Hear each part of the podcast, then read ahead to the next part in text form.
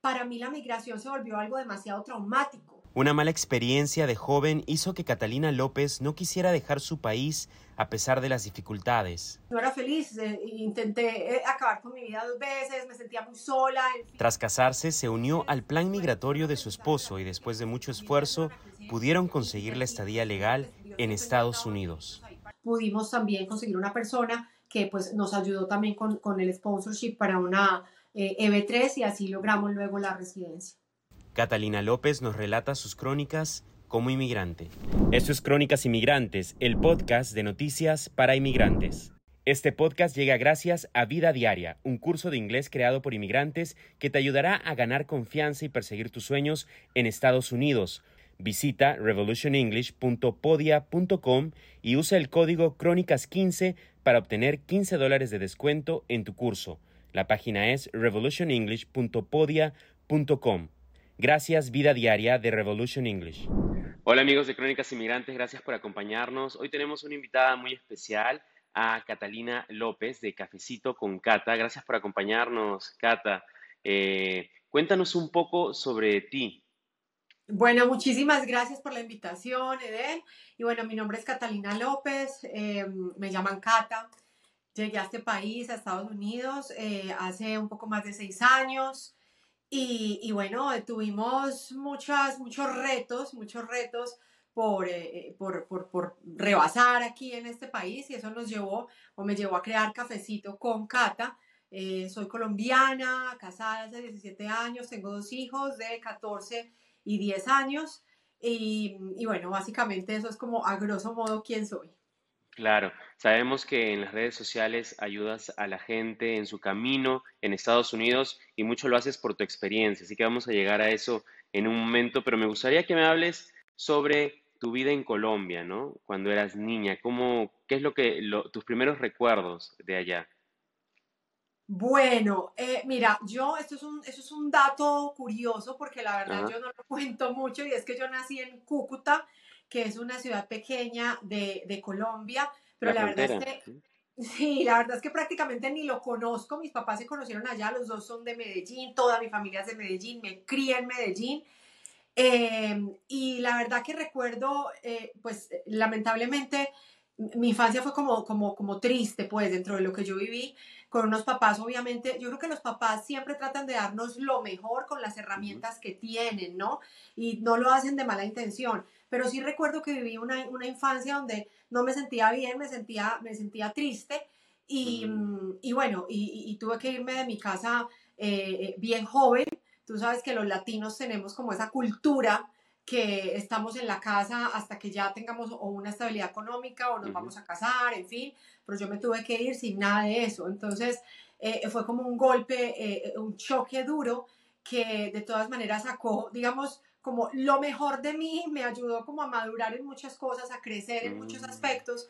Em, pero sí, fueron momentos bastante duros donde eh, eh, también pues eh, tuve que hacer un proceso con mi familia de, perdón, tuve que sanar muchas cosas y, y entender que eso, pues vuelvo y repito, cada uno damos lo mejor desde lo que, desde las herramientas que tenemos, ¿no? Claro. Entonces, tú te criaste en Medellín, ¿correcto? Con tu familia. Sí, me crié en Medellín. ¿Y, a qué edad tuviste que, mudarte? Porque hablas de, joven. Mira, creo que fue alrededor de los 19, 20 años, si no estoy mal. Eh, estaba terminando mi carrera, eh, quería hacer una especialización eh, y, bueno, la, la, hice como con muchas dificultades, la terminé con muchas dificultades económicas y tuve compañeros que me apoyaron muchísimo en eso y me decían, Cata, termínala de pagar como sea ese dinerito que tienes ahí, eh, eh, págalo, págalo porque si no nunca lo vas a terminar de hacer. Y la verdad que me apoyaron bastante, pues mis compañeros en esa época, eh, fue una época bien, bien complicada, pero también muy bonita porque me rodeé de personas también muy incondicionales y, la vida también te va mostrando quiénes son esos amigos reales, ¿no? Porque a veces en las dificultades se conocen a los verdaderos amigos, pero también en el, en el éxito se conocen a los verdaderos amigos. Sí, es correcto. En, esa etapa que estuviste con tu familia, que me cuentas que fue un poco difícil, ¿hay algo que nos puedas contar que sirva como aprendizaje para algunas personas? Yo creo que eh, Dios siempre nos pone o nos escoge una familia para algo, ¿cierto? Para aprender algo. Eh, y para mí fue retador toda, eh, digamos, mi infancia y también estar en la universidad em, por la parte emocional, ¿no? Y cuando ya pude empezar a, a, ejercer mi carrera, pues también manejé mucho personal y era algo que a mí no me gustaba mucho porque sentía que no tenía las habilidades para hacerlo. Pero alguien me decía, Cata, todas las cosas que uno vive en esta vida tienen un propósito mayor. De pronto es que el día de mañana vas a manejar mucha gente o vas a, ayudar a mucha gente. Y todos somos, yo digo, todos los seres humanos somos difíciles, todos tenemos un carácter diferente, ¿no? Y eso, eh, la verdad, me formó mucho. Eh, otra de las cosas, pues, que vivimos allá, la verdad, fue la época de violencia tremenda en, en, esa época de Pablo Escobar, que solo quienes lo vivimos creo que lo sabemos. Eh, Medellín fue una de las ciudades más afectadas y creo que no hay familia que no haya sido afectada o un familiar secuestrado o alguien muy cercano que haya muerto por todo ese tiempo de guerras y muchos tuvimos que emigrar bien sea a otras ciudades o a otros países en esa época. Nosotros no fuimos la excepción, migramos eh, a otro país pues en ese momento y eh, como, como fui arrancada de mi tierra como en un momento así abruptamente, para mí la migración se volvió algo demasiado traumático. Entonces estuvimos tres años eh, larguitos por fuera de Colombia. y, y, para, y yo no quería migrar, o sea, yo, yo cuando, cuando volvimos a Colombia, yo solamente eh, antes de llegar yo soñaba con mis montañas, yo soñaba que nos montábamos al avión pero el avión se caía y que yo no podía llegar, que yo no podía llegar a Medellín, o sea, se convirtió como una obsesión. Y cuando yo llegué, pues yo dije, no me vuelvo a ir nunca jamás, o sea, yo amo Colombia, amo mi tierra, amo Medellín, eh, o sea, pero también fue un choque grande porque a veces cuando idealizamos tanto el volver a nuestros países, cuando ya volvemos nos encontramos con otra realidad muy diferente ya los amigos que dejaste no están, ya los lugares que dejaste están diferentes, eh, ya muchas cosas han cambiado. Entonces, increíblemente fue más difícil volverme a adaptar a mi país, que, que ya pues estaba, digamos, entre comillas, adaptada eh, al, otro lugar, pero nunca disfruté el presente por estar pensando o sea, tener mi, mi, mente y mi corazón en Colombia y no en ese momento eh, en el lugar donde estábamos, ¿no? Eh, y, pues ya cuando me casé, que más adelante si quieren lo tocamos, pues la obsesión de mi esposo era precisamente migrar, migrar a otro país, de abrir sus horizontes. Y yo, no puede ser, esto no puede ser. Y en esa migración que fue una mala experiencia, ¿qué edad tenías?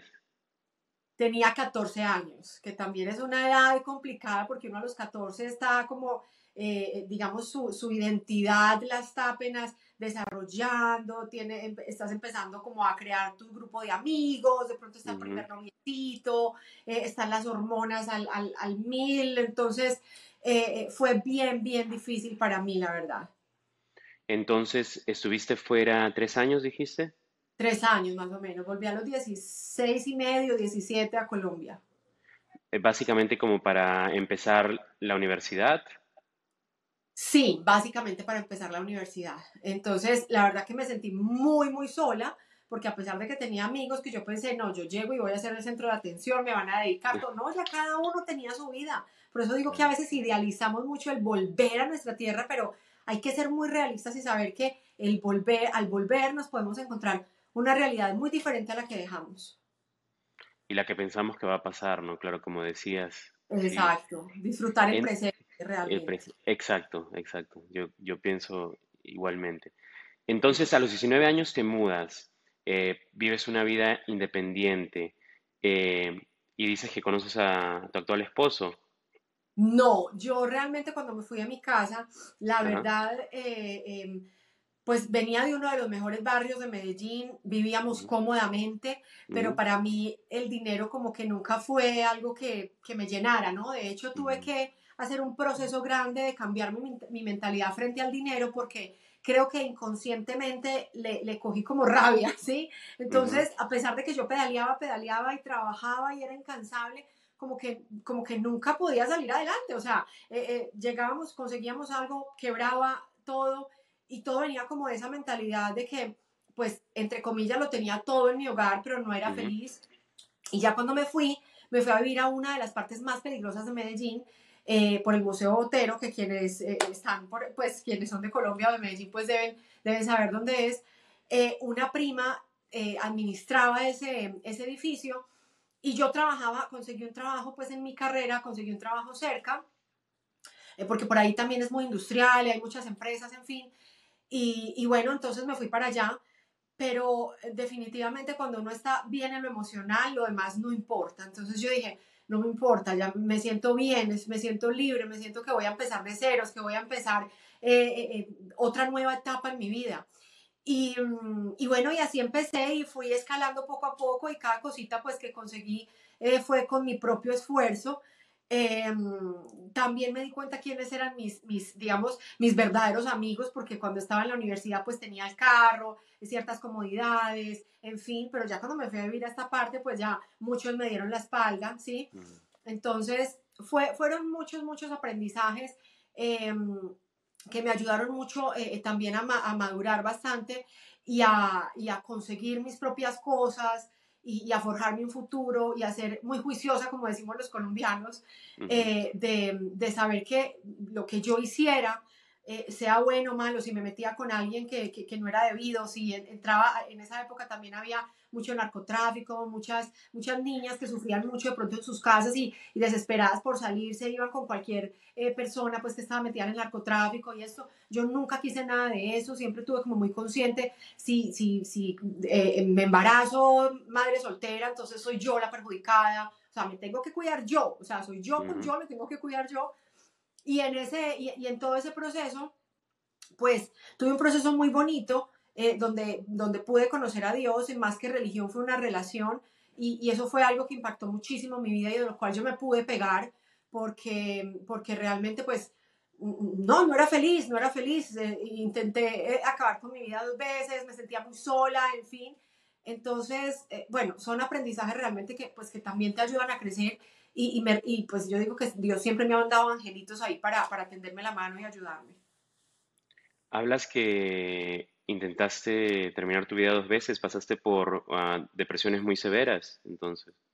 Sí, sí, la verdad que eh, eh, más que eso, la soledad también, me sentía muy sola, ¿sí? Entonces por eso mi mayor anhelo también era, eh, era, era pues tener un hogar, tener una familia.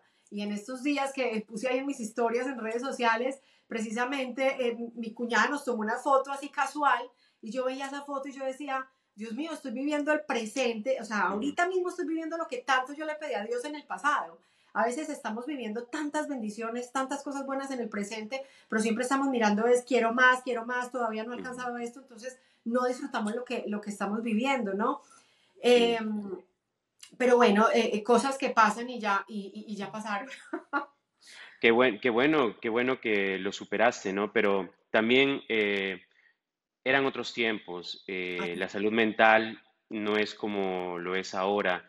Eh, ¿Pudiste conseguir ayuda o, cómo, pudiste salir de, ese momento? La verdad, mi ayuda fue más espiritual. O sea, yo en ese momento, mm, pues conseguí ayuda espiritual. Eh, traté de buscar en muchas partes, en, misas carismáticas, en sacerdotes, eh, tenía como esa, eh, digamos, como esa creencia o esa, ¿cómo se llama esto? Sí, como, yo no quería ser cristiano, o sea, yo decía, no, cristiana, no, por favor, o sea, no, no, no, yo quiero mirar a ver si por la parte católica puedo, puedo sacarlo, pero sabes que los planes que, que, que Dios tiene para uno, pues no son los mismos que uno y conocí a una, a una, a una señora que es como mi mamá espiritual todavía. Hablamos hace veintipico de años y ella, yo puedo dejar de hablar seis meses con ella y conoce mi corazón y, y puedo abrirle totalmente mi vida, mi corazón y me conoce, mejor dicho, te conoce toda mi vida. Y ella me empezó a llevar a grupos de oración, yo muy reacia, muy reacia. Em, y, pues yo pensé que iba a encontrar allá señoras con camándula y todo muy aburrido y para mi sorpresa encontré a puras ejecutivas, jóvenes, mm, queridas, vitales, todo. Eh, me imaginaba pues otra cosa muy diferente. Entonces me gustó bastante y ahí empecé como ese camino y, y, eso fue lo único que a mí realmente me sanó. O sea, yo digo, la relación con Dios, más que una religión, fue esa relación, el sentir que que, como que había un papá que realmente se preocupaba por mí, que me amaba, que me aceptaba. eh, y fue un proceso pues muy bonito, la verdad. Ese fue mi proceso y esa fue mi forma de, de sanar. Eh, estoy totalmente de acuerdo con terapia, totalmente de acuerdo con terapia psicológica, pero en ese momento eh, nada me lo pudo solucionar sino eso, la verdad. Qué bueno que pudiste encontrar ayuda por medio de la fe. Y eso también es una especie de terapia, ¿no? Que sirve, que sirve mucho. Hay muchísimas terapias en la vida, no solamente la, con un profesional de, la psicología mental, ¿no? Así que, que, muy bien. Eh, entonces, ¿en qué momento conoces a tu esposo? Entonces a mi esposo lo conocí en mi casa, precisamente eh, eh, abrí un grupo de oración en mi casa. Sí. Y era un grupo de oración que la verdad era bien retador, porque tú sabes que mientras a veces somos sobre todo en Latinoamérica, somos muy vanidosos intelectualmente, somos muy racionales y todo está en Latinoamérica es como que eh, eh, qué título profesional tienes, dónde vives, esto, lo otro, es muy como de apariencias, ¿no? Entonces fue un, un, un grupo bien retador porque habían personas pues ejecutivas con buenos cargos y todo y, y la verdad que que yo no esperé nunca pues como que estas personas pudieran llegar a tocarse tanto, tanto espiritualmente y, era mi casa llena con 25 personas ahí y entre esas un día llegó mi esposo, pero nada que ver porque a mí pues no, no, no me gustó ni, o sea, ni le eché el ojo como dijimos nosotros, nada, o sea, normal. De hecho, llegó con su exnovia que habían acabado de terminar, entonces yo veía un cuadro como raro y yo, bueno, ni le paré bolas, pues como decimos nosotros.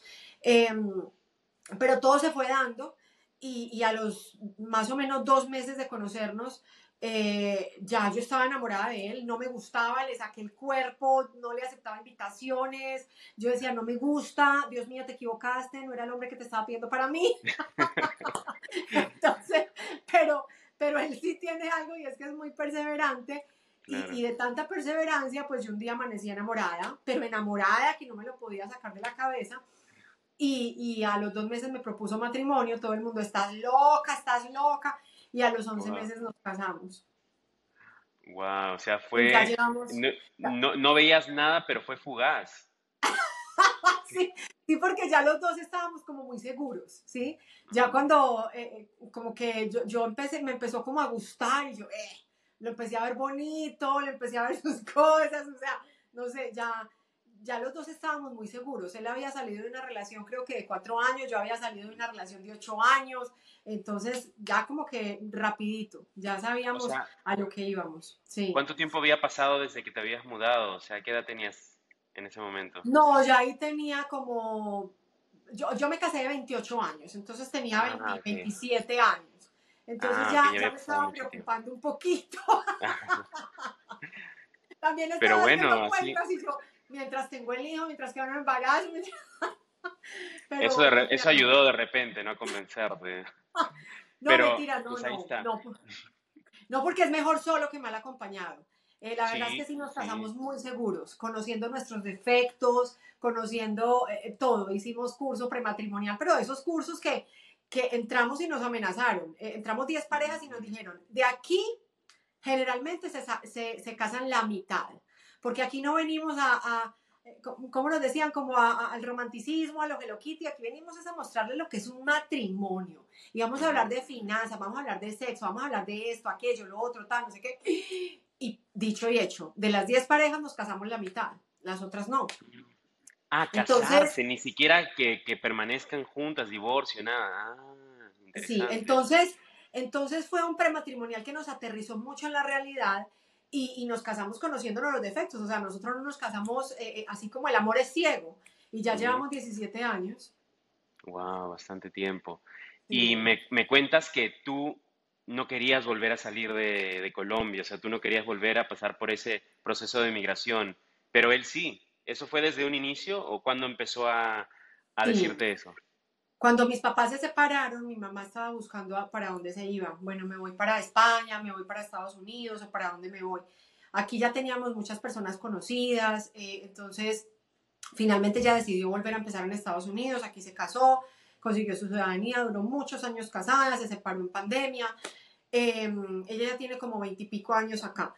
Cuando ella logró sacar su ciudadanía, eh, mi esposo me dijo, dile que nos pida. Y yo, no, yo no quiero, o sea, yo no me quiero ir para Estados Unidos, no me saques de mis montañas, de mi tierra, de todo, bueno. Y mm, lo que es la falta de información, porque pues si hubiéramos sabido que esa petición iba a tardar más o menos 10 años, pues yo le hubiera dicho, pues meta esa petición y si en 10 años no me quiero ir, pues renuncio a la residencia ya, pero no sabíamos. Claro. Eh, entonces él me insistió mucho, me insistió mucho hasta que ya llegó un punto en que él, él, él estuvo también como en una encrucijada laboral.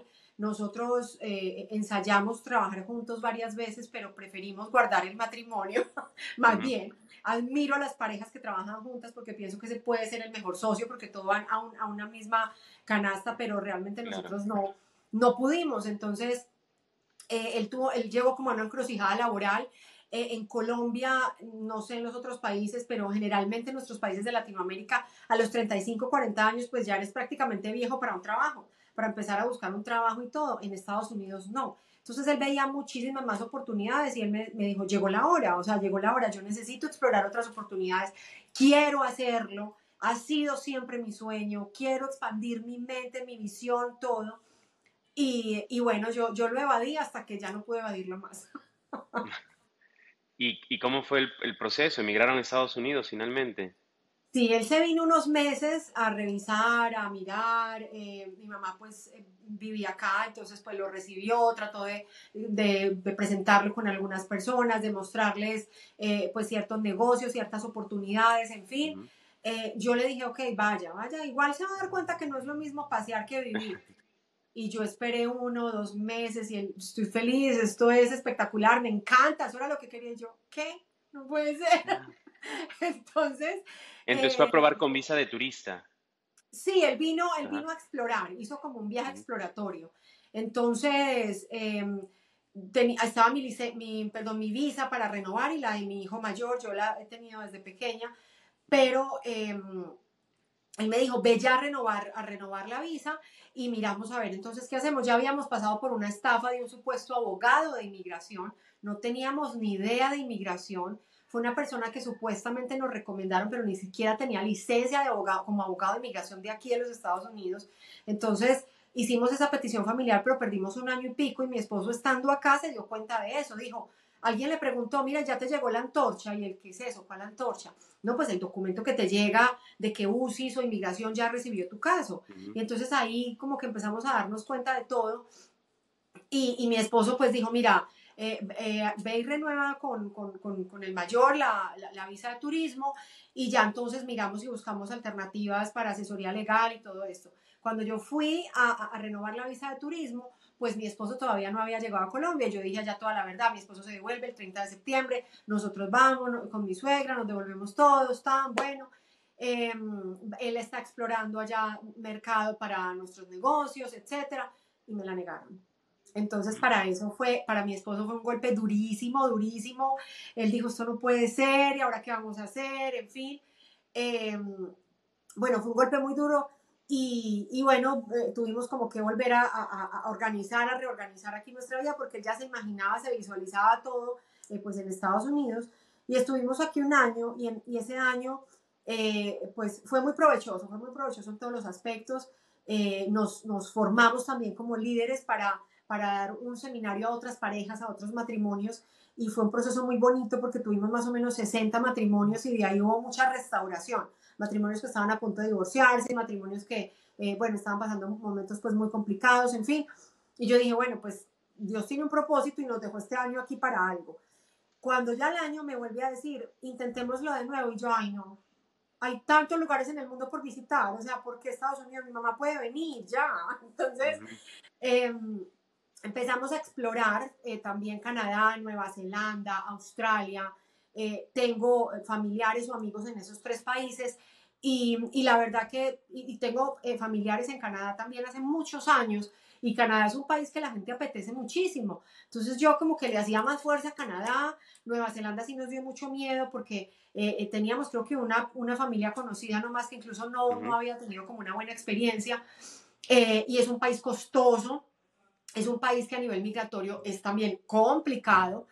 Eh, entonces lo descartamos, habíamos adelantado ya un dinero para allá, todo era el otro lado del mundo, entonces la familia estaba como de pelo parado, eh, no, pero tan lejos, pero bueno. Y, y, ya finalmente todo apuntó a Estados Unidos. Entonces mm, fuimos a, a, a, sacar la visa como quien no quiere la cosa, porque yo dije, ay, si me la, si, yo dije, si me la dan bien y si no, pues también a mí, a mí qué me importa. Entonces ellos como que, eh, digamos, recogieron y recopilaron toda la información que yo les había dado, porque no sé si a alguien más le ha pasado, pero en mi caso, cuando yo salí de la embajada, ellos llamaron al teléfono de una oficina de la empresa de, de, mi papá. Y yo, ¿qué? A, a como a, como a confrontar información, ¿ves? Entonces, yo, yo era no nada, y yo, Dios mío, que hasta yo era hablándole a mi esposo por celular y por aquí con el otro, porque desde alguien de la oficina, casualmente yo estaba, yo estaba ahí, estaba, pasé por ahí ese día, eh, que casi nunca iba, y, y entonces me, pasaron a mí, yo a con mi esposo por la otra línea, yo me dijo, pilas que no sea una, una estafa o que no sea de otra parte. Y no, y resulta que devolví la llamada y era precisamente de la embajada. Y yo creo que contrastaron tanto todo que, que mi esposo se devolvió también el 30 de septiembre y todo eso, que cuando ya fuimos a pedir nuevamente la renovación, me la dieron casi que, vea, téngala, disculpe, o sea, me, nos la dieron de una. Entonces salimos de allá y mi esposo retomamos el plan y yo, ay, no, no, por favor. Y bueno, y ahí retomamos el plan, pero eh, pues dijimos, vamos a hacer un viaje exploratorio, pero ya los cuatro, eh, y miramos a ver si nos quedamos o no nos quedamos, porque no teníamos como eso muy, muy claro, ¿no? Teníamos mucho miedo de volver a caer en una estafa, no teníamos idea de conseguir abogados de inmigración licenciados, no teníamos idea cómo se chequeaban licencias, nada de eso. Así que hicimos casi que el paseo de la muerte, como le llamamos nosotros, porque pasamos más o menos como por 15 eh, abogados y nos gastamos casi que mil dólares en consultas, yo no sabía nada y lo peor que puede recibir un abogado de inmigración, la peor pregunta creo que es, dígame cómo me puedo quedar, porque hay más de 180 claro. tipos de visas, entonces es como que, ¿qué? Señora, ¿usted cree que yo le voy a dar una cátedra aquí de las 180 tipos de, de los 180 tipos de visas que hay? Y no, no teníamos como mucha, tra tampoco traíamos muchísimo capital, eh, entonces era bien frustrante y ve veíamos que se nos pasaba el tiempo y teníamos que hacer algo porque eso sí, innegocia, innegociable para mí quedarme indocumentada, porque yo el solo hecho de imaginarme, Dios mío, indocumentados, eh, los niños, donde, no, donde nos agarren y los niños eh, ahí esperando en el colegio y el papá y la mamá no llegaron, o sea, yo me imaginaba un montón de cosas, ¿no? Entonces, eso no era negociable. Y bueno, encontramos una, una abogada que sí tomó nuestro caso eh, y con ella sacamos todo adelante, primero la visa de inversión, eh, fue un proceso muy difícil, costoso, complejo. Eh, nos tocó sacar dinero hasta donde no teníamos. Eh, y luego de eso, pues ya a través de, de, de, los contratos, los subcontratos que teníamos de nuestra compañía, pudimos también conseguir una persona que pues nos ayudó también con, con el sponsorship para una EB3 e y así logramos luego la residencia. Cuéntame, cuando dejaron Colombia, ¿A qué ciudad llegaron y qué edad tenían tus niños? Bueno, llegamos a, a, Hollywood, Florida, lo que llaman, digamos, Miami, que no es Miami, porque ese es el sur de la Florida, que está compuesto por tres condados, Miami-Dade, Broward y Palm Beach, y nosotros estábamos en Broward.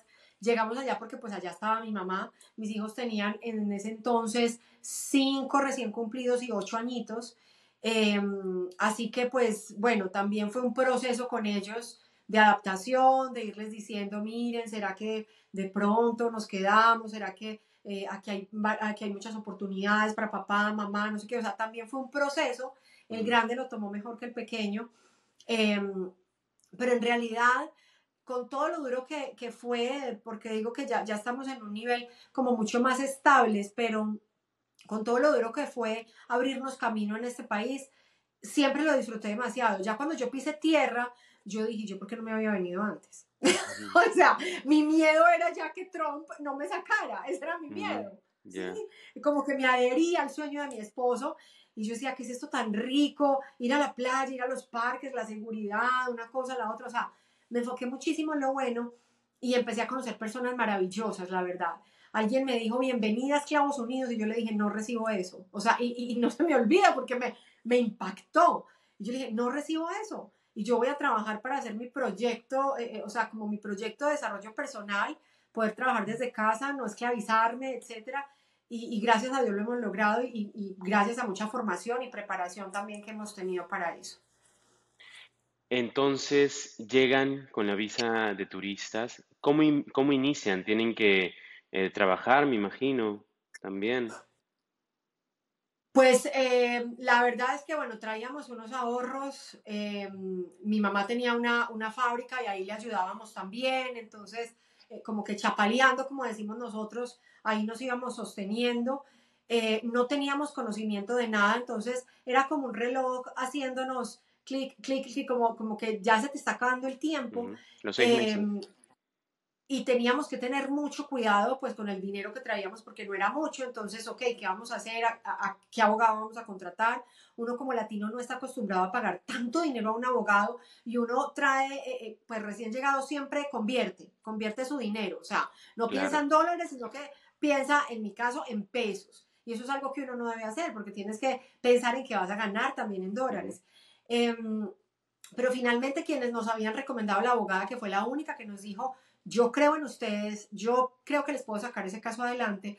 Em, pues eh, quienes nos la habían recomendado nos dijeron, ¿qué más están esperando? Váyanse con ella. Es que ella tiene demasiada experiencia, no le han negado un solo caso, tiene un récord intachable, eh, en fin, no les dé miedo, aquí los abogados cuestan, es una realidad. Y entonces con mucho dolor, pero le pagamos, eh, pero es también parte de cambiar esa mentalidad y de valorar el trabajo de los demás, ¿no? Que es algo bien bonito también en este país.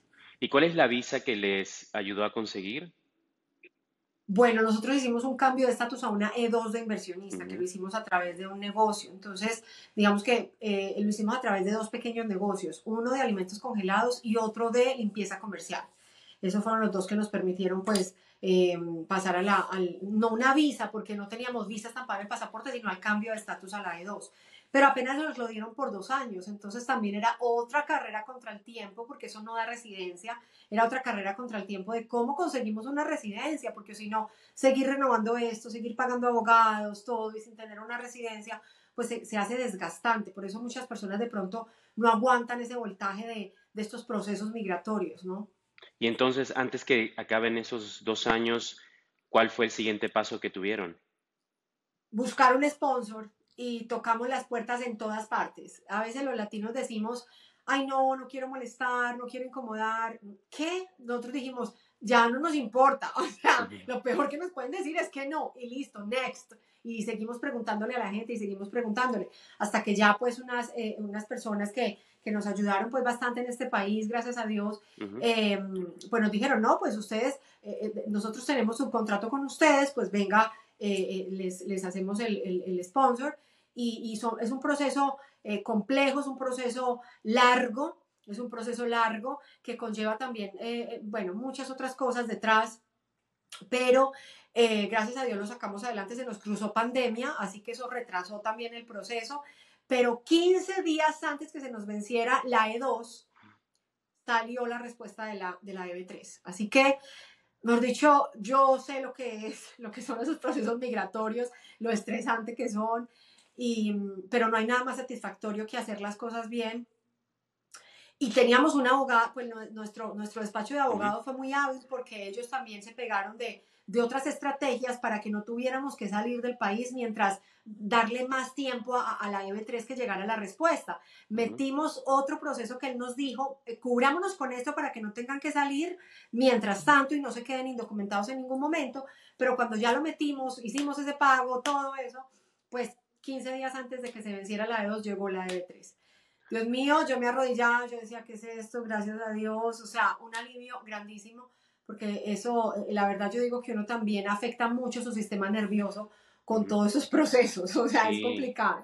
Sí. y esa, entonces, esa visa fue por medio de, del trabajo de tu esposo o tuyo, fue para uno, para ambos.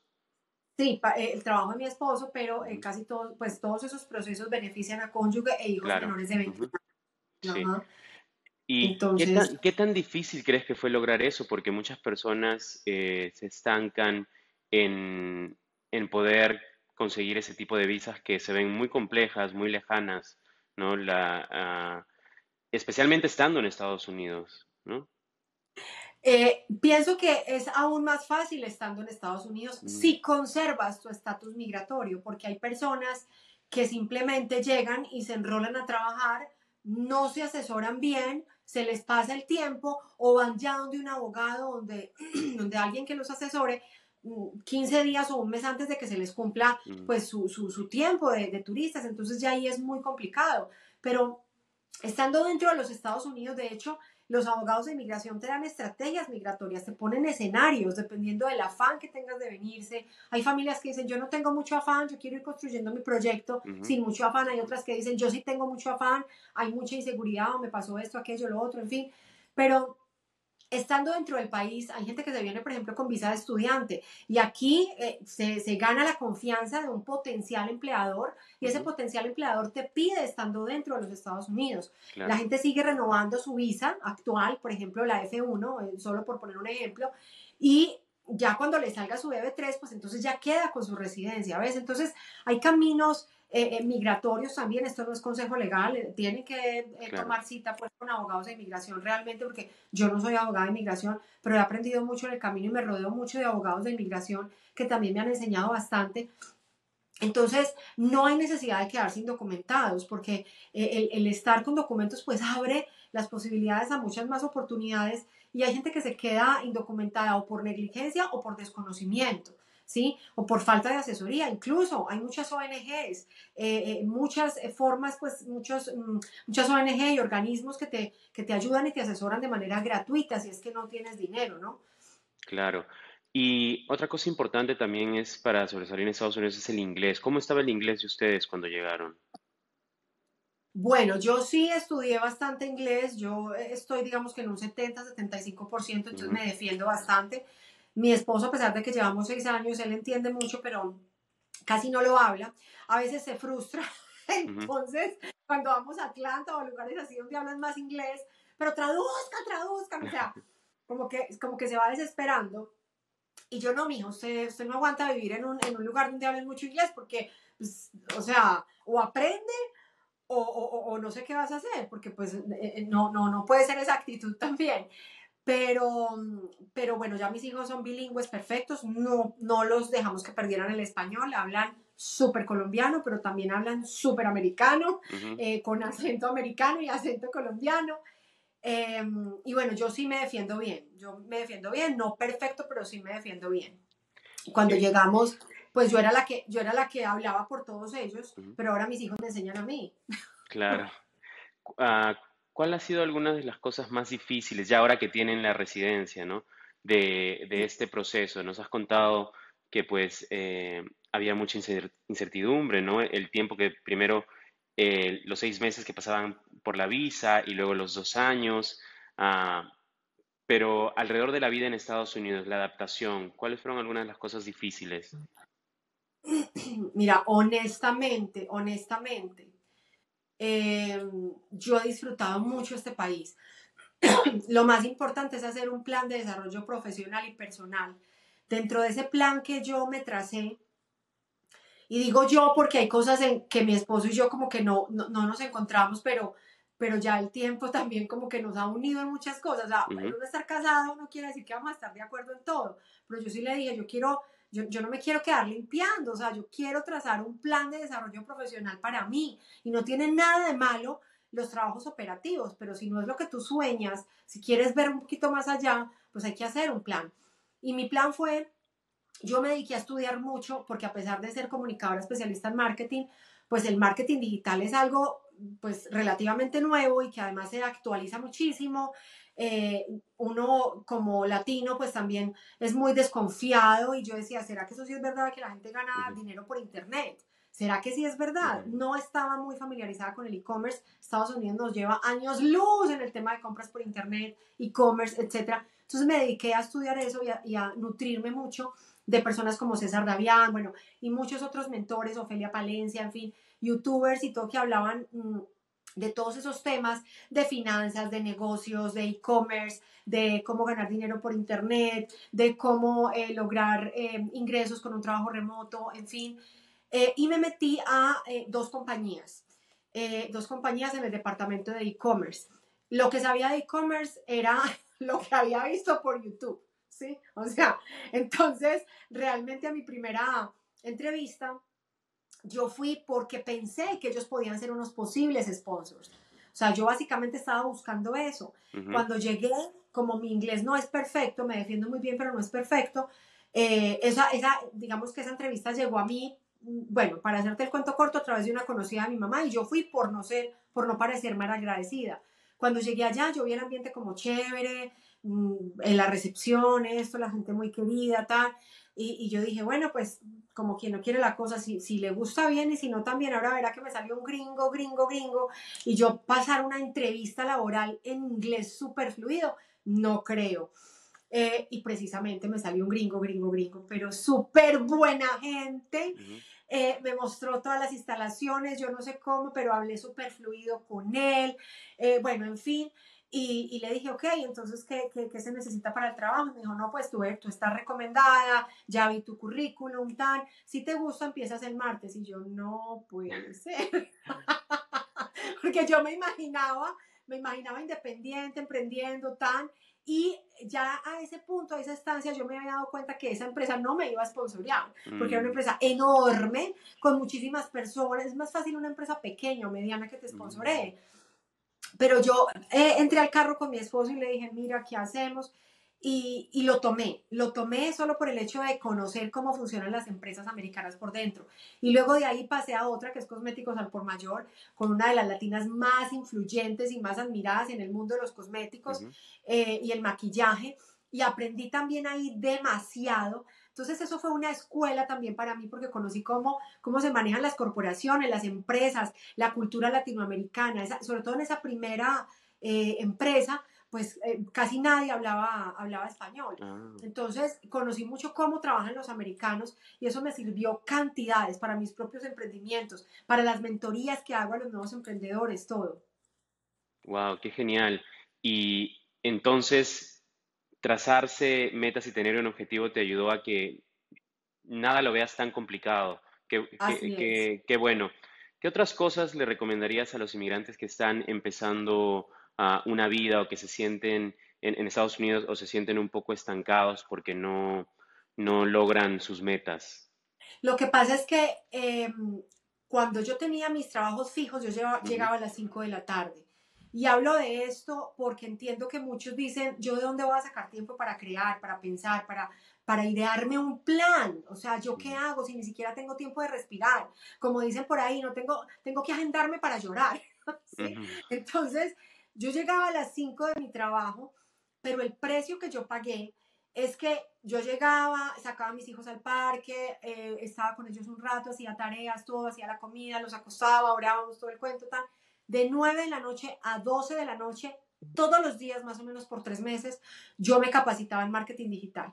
Entonces yo dije, o me voy por e-commerce o me voy por marketing digital. Y, ahí se empezó a abrir un mundo de posibilidades donde yo empecé a ver marca personal, ¿qué es eso de marca personal? Eh, y entonces, em, a raíz de todo eso, pues empecé a armar cafecito con Cata, pero fue algo como muy, como que te digo yo, como que, como que cafecito con Cata se fue, se fue mm, estructurando en el camino, fue tomando forma en el camino, ¿no? Eh, porque yo, yo dije, un canal de YouTube, con eso no voy a vivir, es súper complicado.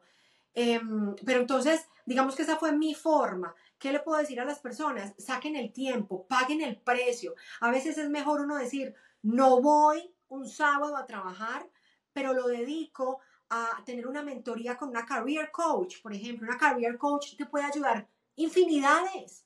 Te puede sacar cuáles son tus habilidades, eh, cuáles son tus destrezas, cuál es tu experiencia, armarte, armarte un currículum súper potente, decirte cómo es que tienes que aplicar, por qué lo has hecho mal, por qué no te han escogido. Eh, entonces, no nos dé, pues como que no nos duela el bolsillo pagar mentorías, porque es que esa gente te ahorra tiempo y te ahorra dinero. Es una inversión. El tiempo es oro. El tiempo es oro, es una inversión grande, ¿no? Entonces ahí fue como que empezó a cambiar mi mentalidad y, y, yo, y yo hice ese video de YouTube, pero yo dije, yo quiero informar a la gente porque la angustia que yo viví no quiero que otras mamás las vivan, otros papás los vivan. Eh, eh, la gente no sabe, mucha gente que no ha migrado, esa angustia que uno siente cuando no sabe si tiene un pie acá, otro allá, yo ni siquiera compraba un cuadro para mi casa, algo de decoración, porque yo decía, donde me digan que no y me toque devolverme, pero llegó un momento en que yo dije, no me importa, voy a decorar mi casa, voy a hacer mi hogar eh, como me gusta y si me toca devolverme, pues me devuelvo y empaco todo esto y ya, pero voy a disfrutar el presente porque estaba dañando mi sistema nervioso. O sea, empecé con un ataque de pánico, todo cosas que, que, yo nunca, entonces realmente hay que, hay que tratar de relajarse un poquito, disfrutar el presente, pero sí tener una planificación, porque venir aquí a, que, a, inventar o a que lo tiren a uno como yo me sentía como si me hubieran tirado en el desierto, como, ¿y ahora qué? ¿A dónde pego? ¿Dónde es que se consigue trabajo? ¿Dónde es que están todas las oportunidades de las que hablan?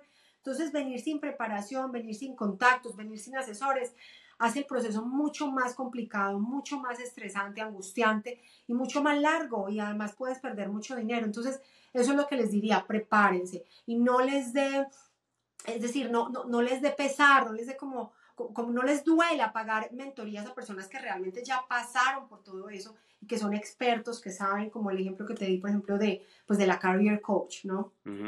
Entonces, ¿en qué año empiezas con Cafecito con Cata? Yo empecé con un video eh, y eso, pues yo no encontré ningún video realmente que hablara desde la perspectiva de mamá. Eh, busqué mucho, pero no lo encontré. Entonces yo dije, yo lo voy a hacer y voy a hacer un video súper detallado de todo lo que a mí no me explicaron, de toda esta visa de inversión, de todo lo de los colegios, de un montón de cosas.